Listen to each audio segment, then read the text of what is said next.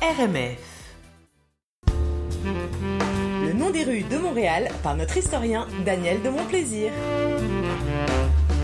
Salut Daniel Bonjour. Salut Alors nous allons aller dans quelle rue aujourd'hui? Bah, si j'avais su que j'intervenais à 15h15, je vous aurais parlé de Marignan. Mais je ne sais pas s'il y a une rue de Marignan à Montréal. Alors je vais regarder. Si oui, je vous parlerai de Marignan quand. Euh, ça quand devient, vous de- ça bah, devient hyper pointu. Si Quand tu je dois de- nous voilà. parler Et du le le jour où personnage de de l'heure. nouveau à 15h15. Ça va pas être simple Là, ça. bah, écoutez, la dernière fois, je vous ai parlé de Kennedy, je vous avais parlé de Versailles, donc on avait un peu quitté le Canada, même s'il s'agissait évidemment de noms de lieux, de rues ou de places de Montréal. Là, on va revenir à quelque chose de plus canadien, de plus lié à l'histoire du Canada avec la rue de Chambly. Ok.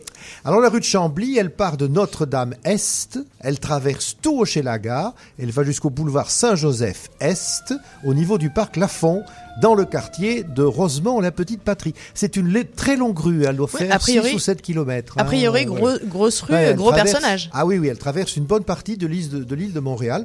Alors, à l'occasion, puisque je parle du parc Lafont, on va nettoyer très vite cette histoire de parc Lafont. C'est le nom d'une famille qui avait là au 19e siècle de vastes terrains que la ville a rachetés. Donc, je ne vous parlerai sans doute jamais plus de Lafont. Euh, y a pas grand chose d'intéressant à dire là-dessus. Juste un pour mémoire. Alors, la rue Chambly. T'aurais pu eh nous ben, donner son poids ou euh, sa, taille Hmm, Je sais pas. La, la rue Chambly, elle est percée en 1892 avec l'aménagement de tout un quartier à- en vue de lotissement pour euh, essentiellement des habitations. Alors on lui donne pourquoi, alors là pourquoi mystère, hein, le nom de Jacques de Chambly, euh, qui est également concessionnaire, qui était concessionnaire depuis 1672, mais enfin en 1892 euh, c'était peut-être les 300 ans de la concession de Chambly, peut-être pour ça, les 200 ans pardon, euh, ou les 220 ans dont non ça colle pas, donc on ne sait pas pourquoi, mais enfin le personnage lui, Jacques de Chambly, est un personnage très important. Il a donné aussi le nom à la ville de Chambly, et l'un de vos chroniqueurs ici présents me rappelait tout à l'heure qu'il a également donné le nom à la Blanche, la bière de Chambly. Bien sûr. Voilà. Bah, c'est- notre chroniqueur alcoolique. De, l'intelligence pas artificielle. donner- Ah, euh, attends, t'exagères, du coup, t'as donné des noms. voilà. Ah oui, oui, non, c'est pas le chroniqueur alcoolique, il n'est pas encore là, je crois, le chroniqueur alcoolique ou la chroniqueuse alcoolique. Non, non, là, c'est c'est le chroniqueur des nouvelles technologies et, et qui est un amateur comme moi, d'ailleurs, de Blanche de Chambly. Donc, merci de ce rappel, c'est quand même utile. Alors, donc, je vous dis, personnage très important, soyons sérieux. Un, Jacques de Chambly, c'est un sérieux, c'est pas un rigolo, c'est un militaire. hein. Sa famille, elle vient de Chambly, dans l'Oise, en France, hein. vieille noblesse, 11e siècle. Vous savez que plus la noblesse est ancienne, plus elle est chic. Lui, c'est Ok. vraiment de la noblesse très chic, puisque c'est 11e siècle. Un Chambly fut compagnon de Philippe Auguste, roi de France euh, jusqu'en 1223. Philippe Auguste, c'est le roi qui avait eu l'idée de faire paver les rues des villes. Et Malin. quand on voit les nids de poules de Montréal, on aurait tendance à dire à Madame le maire, Philippe Auguste, reviens, reviens. Oui, hein. mais ça, c'est parce que tu fais pas de trottinette. Euh, voilà, c'est ça. Bon, oui, c'est vrai, parce que la trottinette sur les pavés, ça doit pas être terrible. Non, Mais enfin, c'est très Avec les désagréable. pavés, en général, il n'y a pas de nid de poule. Bon, alors notre Chambly à nous, dont Jacques, bah, il est né vers 1520, 1620, 1630, on ne sait pas trop, hein, euh, sans doute d'une famille assez nombreuse. Il fait tout de suite une carrière militaire sous Louis XIV. Il est envoyé à Nouvelle-France en 1665. Il est capitaine dans le régiment de Carignan-Salière. Pourquoi est-ce que Colbert, ministre de Louis XIV, envoie ce régiment d'élite euh, en Nouvelle-France? C'est parce qu'il s'agit de mettre fin au raid incessant depuis presque 20 ans des Iroquois contre les colons de la haute vallée du Saint-Laurent et de la vallée de la Richelieu. Ces pauvres gens, ils peuvent pas travailler, ils sont tout le temps attaqués par les Iroquois qui les assassinent, qui brûlent leurs maisons, qui emportent leurs filles.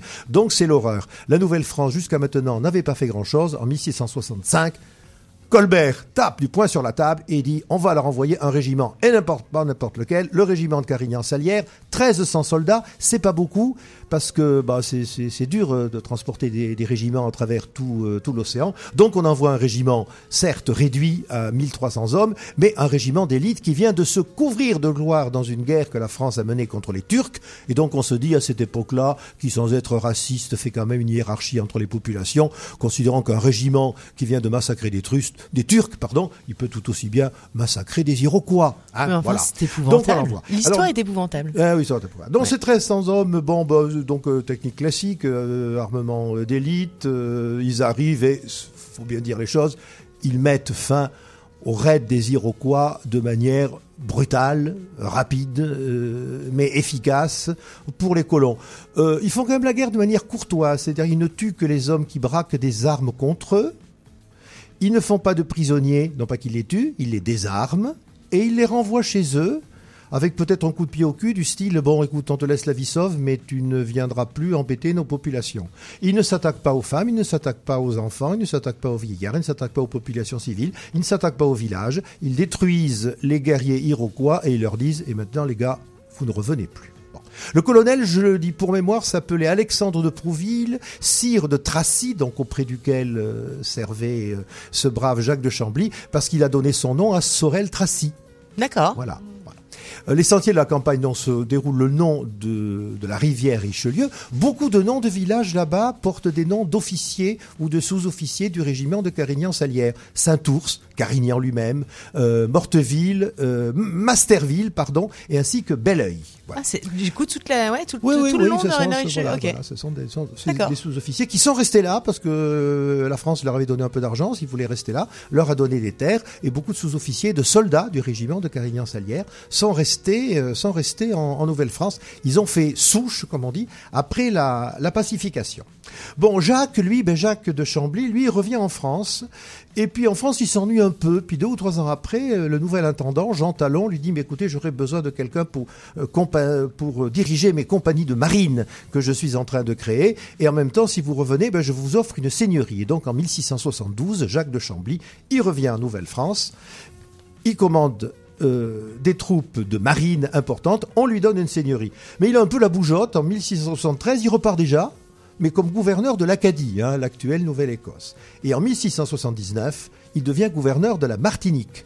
Ce qui à l'époque est une énorme promotion, car euh, en 1679, la population de la Martinique, c'est presque dix fois la population de la Nouvelle-France. Et puis c'est le cacao, c'est le sucre, euh, c'est le, le café, c'est la banane. C'est très important. Donc, euh, et là-bas, ben, il reste pendant huit ans. Cette fois-ci, il n'a plus la bougeotte. Il meurt tranquillement, gouverneur de la Martinique, en 1687. Mais depuis lors, ben, le Canada ne l'a pas oublié. Il n'a pas oublié qu'il a joué un rôle important dans ce qu'on appelait la, la pacification pour ces pauvres colons. Et c'est pour ça qu'il a sa rue, sa ville, son fort et sa bière. Mais beaucoup de choses, je suis d'accord. Merci beaucoup, Daniel. C'était Les Noms des rues de Montréal par Daniel de Mon Plaisir.